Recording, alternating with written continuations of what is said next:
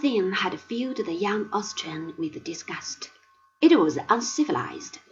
If there were any fighting to be done, it must be done by dashing young men in lovely uniforms, charging across the green fields on well-groomed horses.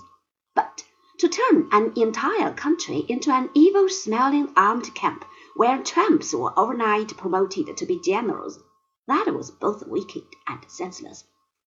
See what came of all your fine ideas, he would say to the French diplomats whom he met at a quiet little dinner given by one of the innumerable Austrian Grand Dukes.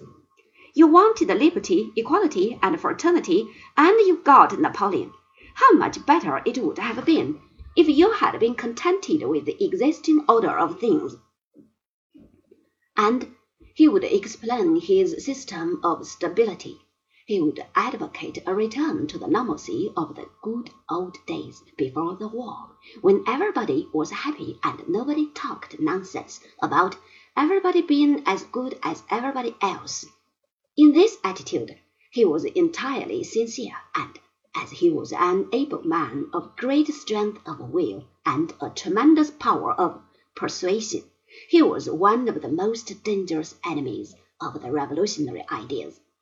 He did not die until the year 1859, and he therefore lived long enough to see the complete failure of all his policies when they were swept aside by the revolution of the year 1848.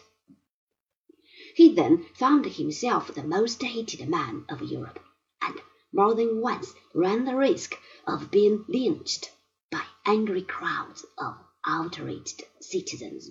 But until the very last, he remained steadfast in his belief that he had done the right thing.